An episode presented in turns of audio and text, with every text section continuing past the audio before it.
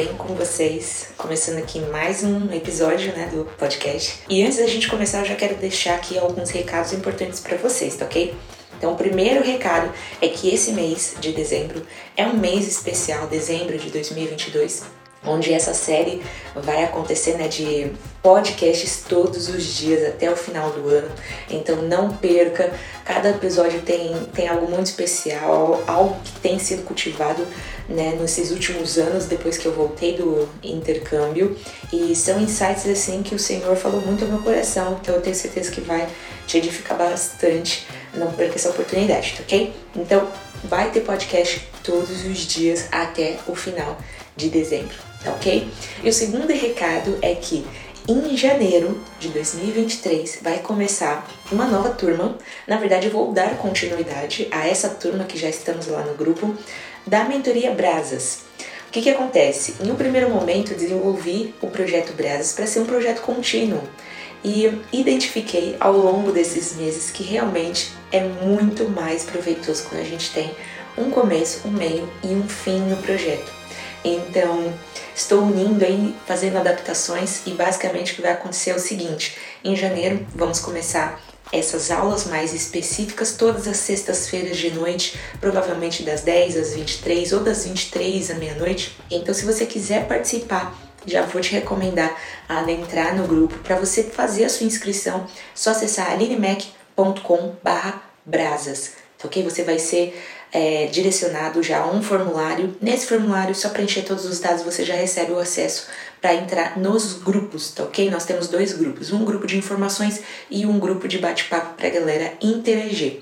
E o que vai acontecer é que vamos ter provavelmente um terceiro grupo que é para todos aqueles que já fizeram algum tipo de mentoria comigo, participaram desde ali no meu tempo da, da BSSM, da Escola Ministerial, em diante, tá ok? Então vamos ter um grupo aí de ex-alunos e um grupo da mentoria oficialmente ocorrendo agora nesse momento, ok? Então se você quer ser edificado nessas duas áreas que eu acredito serem as áreas assim, os dois pilares agora que os brasileiros vão adentrar nesses próximos anos em entendimento que é na parte de identidade e na parte do profético, não perca essa oportunidade, participe dessa mentoria também. Então, gente, recados passados para vocês, vamos direto ao ponto, ao que interessa.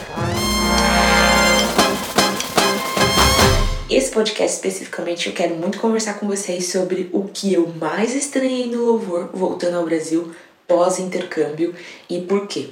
Quando eu falo algo assim, me vem em mente que uma das principais coisas que vocês poderiam pensar é, poxa, a Aline deve estar falando disso porque ela estava no louvor da Bethel e os caras são sensacionais, arrebentam muito, tem uma baita de uma unção, então voltar pro Brasil foi tipo aquele choque, né?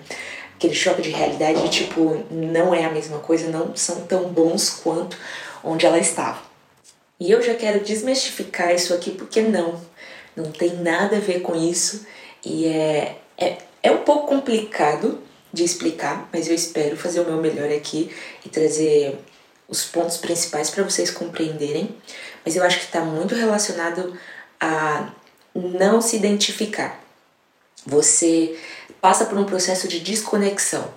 Quando você passa muito tempo fora, ou você tem uma experiência muito marcante, é, você, por exemplo, vai fazer um projeto de missões, você, você vai para outro país, por exemplo, você sei lá, vai fazer uma missão na África, ou qualquer outro tipo de experiência que te muda. Que você sabe que te mudou, que o Espírito Santo fez algo ali e ele te transformou em algo, ele trouxe para você uma nova compreensão de coisas que antes você não tinha e tal. O que, que acontece?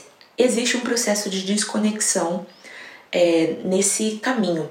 Então, por eu ter passado bastante tempo e ter passado por vários processos onde o Espírito Santo foi me trazendo essas novas realizações e tal, pessoalmente, sabe, gente? Houve um processo de desconexão. Você não passa mais todos os dias com a sua família, você não vai todos os finais de semana para a sua igreja local, você não ouve todos os dias é, os mesmos louvores, você muda. Entende? Você é colocado numa outra realidade. O intercâmbio numa escola ministerial, ele faz isso de uma forma mais dramática ainda, porque ele muda todas as suas bases. Tudo aquilo que você tinha como fixo se torna alterável. Então, se você tinha ali a sua base na sua casa, você não mora mais na sua casa. Se você tinha ali o seu ponto da sua igreja, você não vai mais para sua igreja. Então, tipo assim, todas essas coisas geram, querendo ou não, alguns pontos de desconexão. E esses pontos de desconexão, eles não são necessariamente ruins, mas depende da sua perspectiva ao retornar para casa. E eu falo bastante sobre essas coisas, principalmente nos podcasts de transição. E o Espírito Santo me ensinou muito sobre transição quando eu estava voltando do intercâmbio. E isso é, é um dilema assim para grande parte das pessoas que participam de um intercâmbio numa escola ministerial ou até mesmo um intercâmbio, tá, gente? Rola essa desconexão. Quem nasce em outro país, por exemplo, seus pais são todos japoneses, né? Vieram do Japão e você é, nasceu cresceu no Brasil, isso é num nível mais elevado ainda. Por isso que eu gosto tanto é, de ver o. Como que é o nome dele, meu Deus? O menino do Playstation, gente. o Yuji, meu Deus. Fugiu o nome dele aqui, gente. Eu acompanho ele já há bastante tempo e fugiu o nome dele aqui. Então, eu gosto bastante de acompanhar os conteúdos do Yuji porque ele fala, né? E eu vi literalmente isso que eu estava estudando transmitido ali no discurso dele, né? Eu vi isso em pequenos vislumbres ali, eu vivi isso pouco tempo, mais de ali dois anos no meu intercâmbio, mas aí ele traz isso sobre uma outra perspectiva, a perspectiva do nascimento, né? Então ele fala que ele não se identificava, ele tinha uma crise de identidade, ele não se identificava nem com o Japão, nem com o Brasil, porque ele vai pro Japão, ele é brasileiro demais. Ele tá no Brasil, ele é japonês demais. Então o que que eu sou? Né? E o intercâmbio ele vai fazer isso com você, porque ele vai mudar alguns pilares, essas experiências, né? Missões também fazem muito isso. Eu vejo esses sinais muito em missões também, tá, galera? Eu vejo que tipo você não vai ser mais a mesma pessoa de antes, né? Mas você também não tem muito ainda um discernimento do que, que você é. Enfim, então, passada essa base aqui para vocês, o que, que aconteceu comigo? Quando eu fui e voltei do primeiro ano do intercâmbio, eu passei lá nove meses e voltei. Quando eu voltei, eu ainda não tinha uma perspectiva dessa desconexão. Eu só fui ter essa noção maior sobre essa desconexão no meu segundo ano, quando eu retornei do segundo, né? Mas no primeiro, eu não tinha ainda uma noção do que estava acontecendo. Mas eu me desconectei profundamente do louvor no Brasil ao ponto de ouvir certas músicas e não, tipo, me ofendia ouvir certas músicas. Não pela qualidade musical, não pela técnica dos levitas, dos adoradores e tal, nada disso, mas pela letra, pela pela revelação que aquela canção trazia. Uma das músicas que, de verdade, gente, eu acho que essa é a melhor palavra para definir, me ofendia era aquele louvor do Alexandre é, Vilas Boas que ele fala eu não trago nada, eu não trouxe nada pra mesa, alguma coisa assim. Gente, essa música eu não conseguia sequer ouvir essa música do tanto que ela me ofendia. E hoje eu compreendo o porquê, mas naquela época eu não tinha ainda muito entendimento. E eu lembro de estar conversando com alguns amigos e eu falei assim, gente, tá errado isso. Como que pode um negócio desse? A gente tá vivendo outra realidade. Parece que eu, eu não sabia sequer expressar o que estava acontecendo comigo ali. E os meus amigos entenderam também parte desse processo, mas hoje eu sei de fato o que estava acontecendo.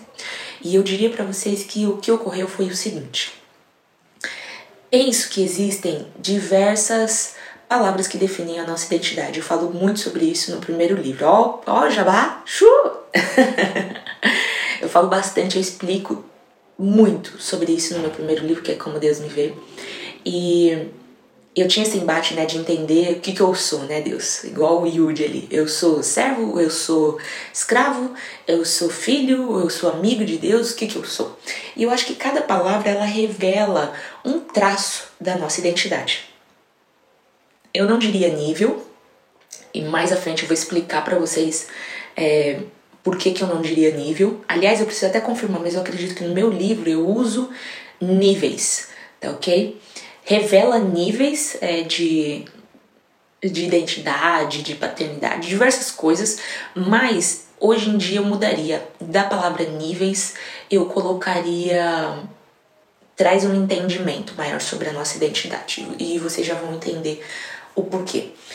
E o que, que acontece? O brasileiro tem um filtro, uma essência que sai dessa nação, e pelo nosso nível de amadurecimento, por ser uma nação que está aflorando para o cristianismo, né? Ela não foi colonizada como cristã, mas ela se ela teve essa experiência, ela se converteu ao longo dos anos, então hoje a gente vê que o Brasil está quase alcançando aí a sua maioridade cristã, né? Não, não sei a porcentagem, mas acredito que seja é, pouco mais de 50% da população possa ser é, praticante até mesmo no cristianismo.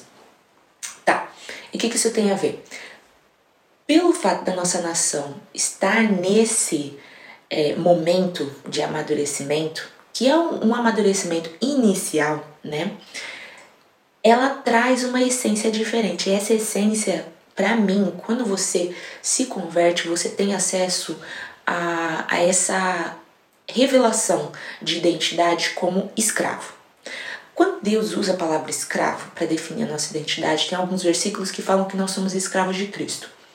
Quando o, o Pai traz essa revelação, está muito conectado ao fato de que o escravo, ele basicamente ele tem um senhor. E quando nós aceitamos Jesus como nosso Senhor e Salvador, nós mudamos de Senhor, literalmente. Assim, pá, mudamos de Senhor.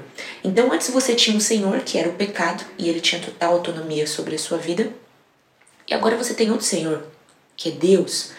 Então, essa mudança de Senhor, ela traz várias coisas, né? Você abdica do seu eu do passado para você viver uma nova experiência com Deus.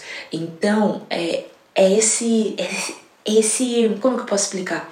Esse embate, você mata a sua carne ali, entende? E você muda de senhor. Então, um, um escravo, ele, ele traz essa realização, entende? De que você tem um senhor e você entrega para ele a sua vida. A palavra escravo, ela traz, ela revela né, uma, uma identidade de entrega como nenhuma outra. Né? Porque você entrega por inteiro. Ele é o senhor da sua vida. Ele é o dono da sua vida, né? E então a palavra escrava ela traz essa conscientização pra gente, por isso que o Senhor usa, usa né, essa palavra para definir a nossa identidade na sua palavra também. Então o brasileiro ele tem muito tudo que ele faz vai fluir bastante pelo nosso nível de amadurecimento na fé, vai fluir bastante dessa mentalidade de escravo e também da mentalidade de servo, né, que traz aquela responsabilidade, né, com a graça, que é o legado do pai, que é a nossa herança, como que você administra isso, como que você é responsável por isso, enfim. E eu não diria é, a palavra nível de, de identidade, né, você avançando de nível e vou até deixar para explicar um pouquinho mais no final. É, então, quando eu voltei pro Brasil, a Bethel tem um filtro de paternidade que é tipo assim, fora de série, cara. Fora de série. Eu nunca vi em nenhum local ensinar sobre paternidade e receber, você ali receber sobre paternidade e não tem como você fugir disso. É o filtro daquela casa, é paternidade.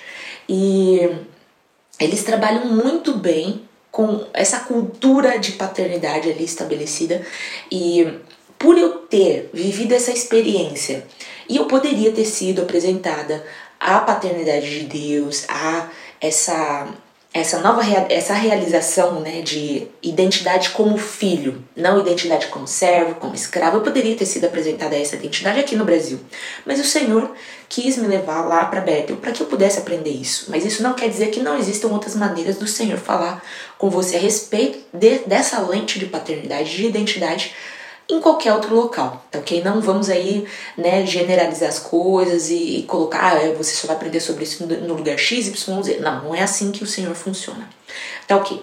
Então, é, eu percebi, hoje eu sei que eu não estava conseguindo me conectar no louvor no Brasil logo que eu voltei, porque o louvor brasileiro ele, ele transmite, ele exala, ele traz essa essência que é de um novo convertido, de um bebê na fé que tá ali no seu primeiro amor.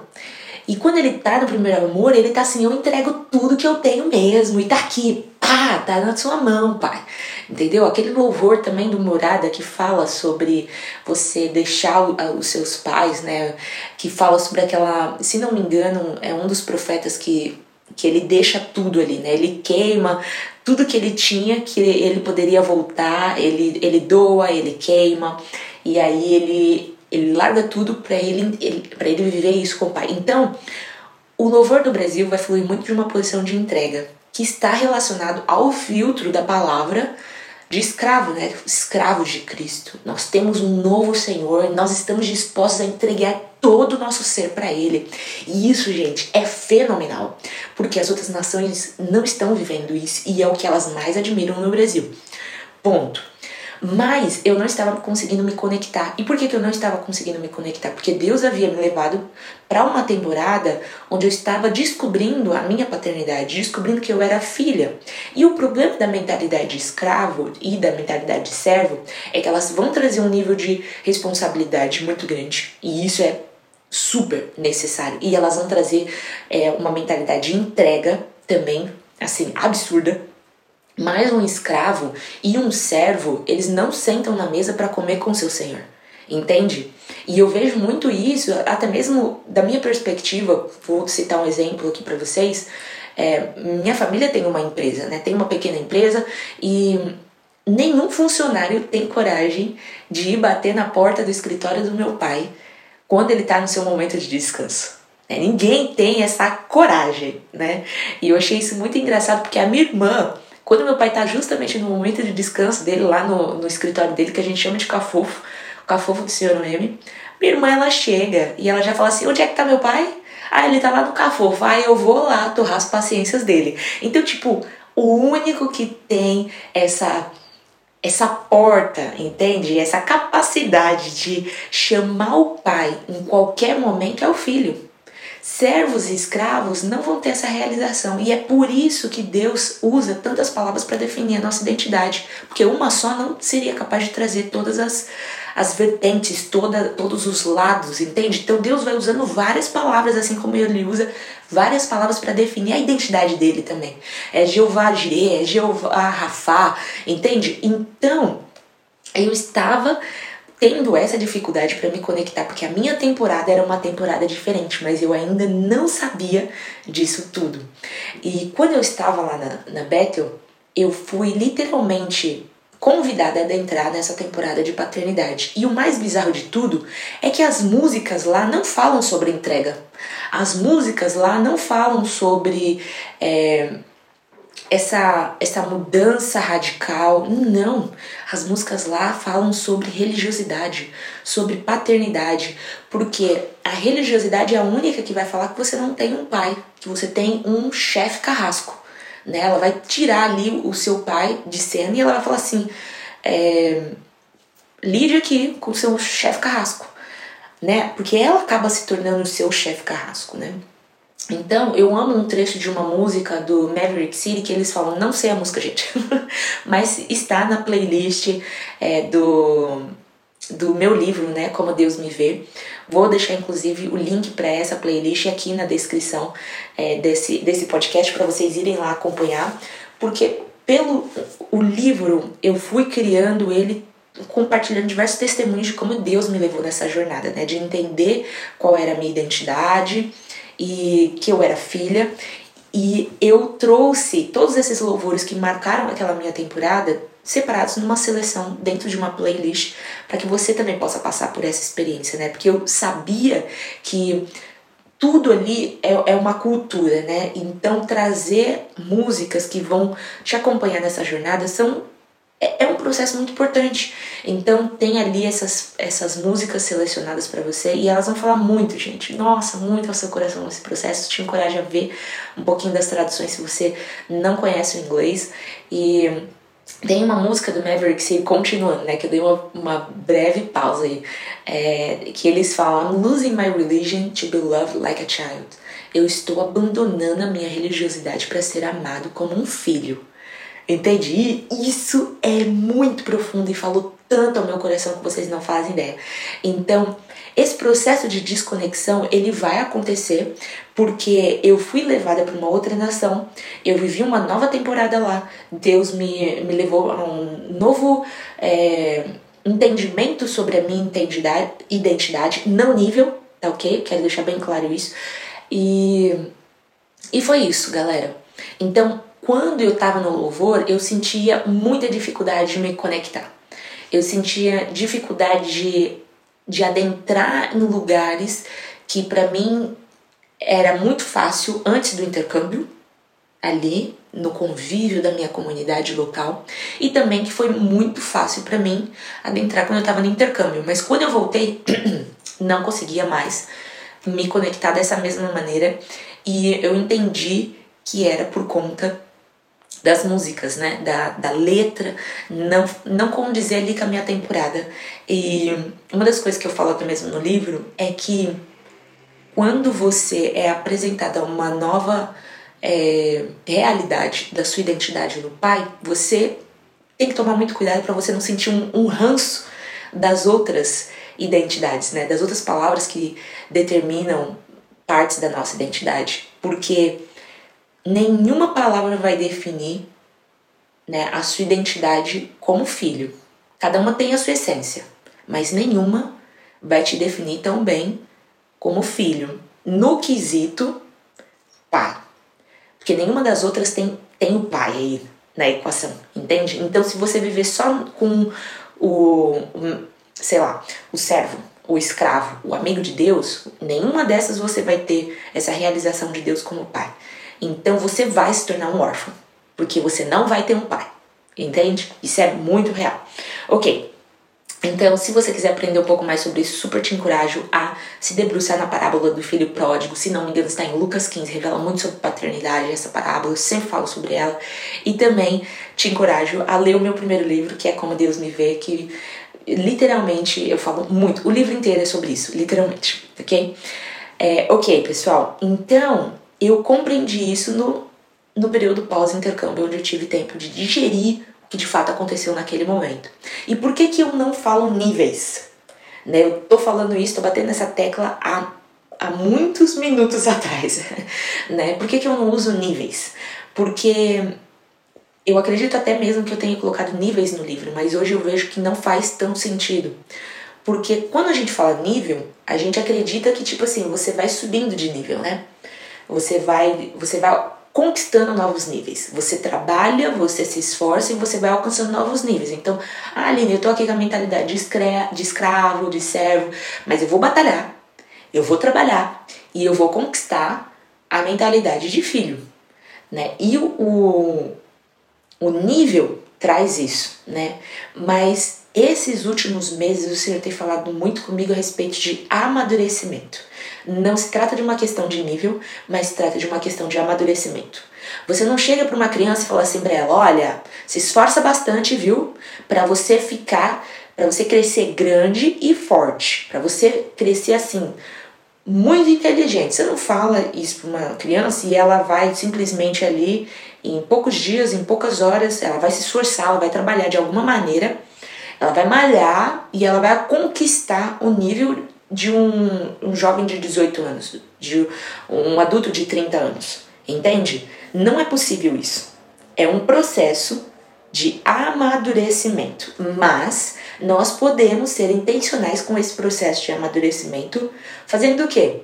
Nos nutrindo de bons entendimentos, de uma boa sabedoria, a palavra de Deus, né, que vai trazer pra gente essa consolidação, esse amadurecimento ao longo dos anos. Mas nós podemos também ser intencionais com o nosso corpo físico, nos alimentando de uma boa refeição, comidas nutritivas, sem ser processadas, bebendo bastante água, inclusive, já deu seu gole de água hoje, tô te lembrando porque nem eu bebi o meu ainda. Mas já tomei café, Senhor ajuda. Então, é, não se trata de um nível. Por mais que uma criança ela se esforce, ela se dedique, ela não vai conseguir ali ao decorrer de alguns meses ter o corpo físico que ela teria é, de um adulto. E muitas vezes a gente tem essa essa essa realização errada, né? Porque na vida a gente, muitas vezes a gente se esforça ali momentaneamente e a gente conquista as coisas, mas não no amadurecimento. O amadurecimento é algo gradativo, é algo que requer tempo, e mas você pode ser sim intencional com esse processo, tá ok? Então não é algo que a gente vai ser é, merecedor, entende? Não é algo que você ali vai batalhar, conquistar novos níveis de identidade, mas é um processo com o seu pai que você pode ser intencional com ele sim. Mas é isso, pessoal. Espero ter trazido para vocês alguns insights interessantes a respeito de todos esses tópicos, né? A gente falou sobre tanta coisa nesse podcast. A gente falou sobre né, transição, um pouquinho de transição. A gente falou sobre amadurecimento, sobre palavras que definem a nossa identidade e, e louvor. E é isso, pessoal. Espero ter trazido coisas interessantes para vocês. Isso me edificou muito ao longo dos últimos anos. E é isso, vou ficando por aqui, mas antes, deixa eu orar para você. Rapidinho, posso orar para você? Então vamos lá. Papai, obrigada, Senhor. Obrigada, Deus, porque o Senhor é um Pai bom. É um Pai, Deus, que nos leva numa jornada para compreender a nossa identidade através de várias palavras. E o Senhor não é um Pai ausente, o Senhor não é um Pai omisso, mas o Senhor respeita o nosso processo de amadurecimento. O Senhor respeita o fato de muitas vezes nós sermos bebês e nós não conseguimos ainda mastigar alimentos sólidos. Então, obrigada, papai, porque o Senhor é intencional conosco em cada fase do nosso amadurecimento. E eu peço, pai, para que o Senhor nos ajude a compreender essas fases, para que nós possamos nos conectar contigo através de diversas áreas, inclusive no louvor, Deus, de uma maneira saudável, que nós possamos ser intencionais com o Senhor nesse processo também, da mesma maneira que o Senhor é intencional conosco. E eu abençoo agora, Pai, em nome de Jesus, cada uma, cada uma das pessoas que estão ouvindo esse podcast agora, para que aquilo que tem sido gerado dentro delas, no entendimento, na mente delas, possa, Senhor, ser nutrido com todo o seu conhecimento, com a tua palavra, Deus, e possa gerar coisas lindas e incríveis. Eu declaro e eu abençoo agora, Senhor, para que, da mesma maneira que o Senhor fala comigo, às vezes eu estou em qualquer lugar, eu estou brisando ali, o Senhor traz uma revelação, eu vejo algo, o Senhor mostra algo da sua palavra, mostra algo a respeito do teu reino, ali nas coisas simples do dia a dia, Senhor. E eu peço para que o Senhor possa falar com eles também dessa maneira, Senhor, singela, simples. No dia a dia eu sei, Pai, que o Senhor usa uma linguagem simples para falar com seus filhos, de acordo com o nosso entendimento, Papai. Eu te dou graças por isso e eu peço para que o Senhor também possa trazer esse entendimento para todos aqueles que estão vendo esse podcast. Que o Senhor abençoe essa semana deles, Senhor. Abençoe o dia deles, Senhor. Que nada venha tirar a paz deles, Papai, mas que o teu entendimento de que o Senhor é soberano, o Senhor está cuidando de cada um de nós, Senhor venha fluir no dia a dia, no nosso, no decorrer do nosso dia, Senhor, para que nós possamos nos permanecer firmes, Senhor, naquilo que o Senhor fala sobre nós. E é isso, papai.